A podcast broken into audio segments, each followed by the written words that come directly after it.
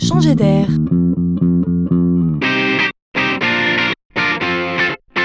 C'est la chronique de Laurent Collen.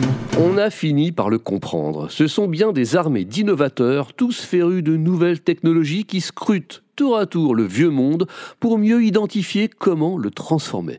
Il y aurait néanmoins un sujet sur lequel tous ces petits génies auraient peut-être bien baissé les bras.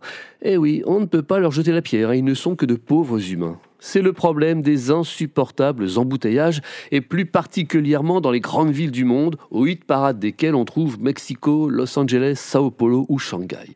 Ce problème est une montagne infranchissable. Si on ne peut rien à cela et qu'on a toujours la folle envie d'innover, alors on pourra peut-être se replier sur le sort de ces pauvres automobilistes coincés, parfois jusqu'à 5 heures, dans leur voiture. Pour remplir ces heures perdues, là, cette fois, nos innovateurs ont trouvé une idée. Ben oui, et si on leur livrait à manger directement dans les bouchons?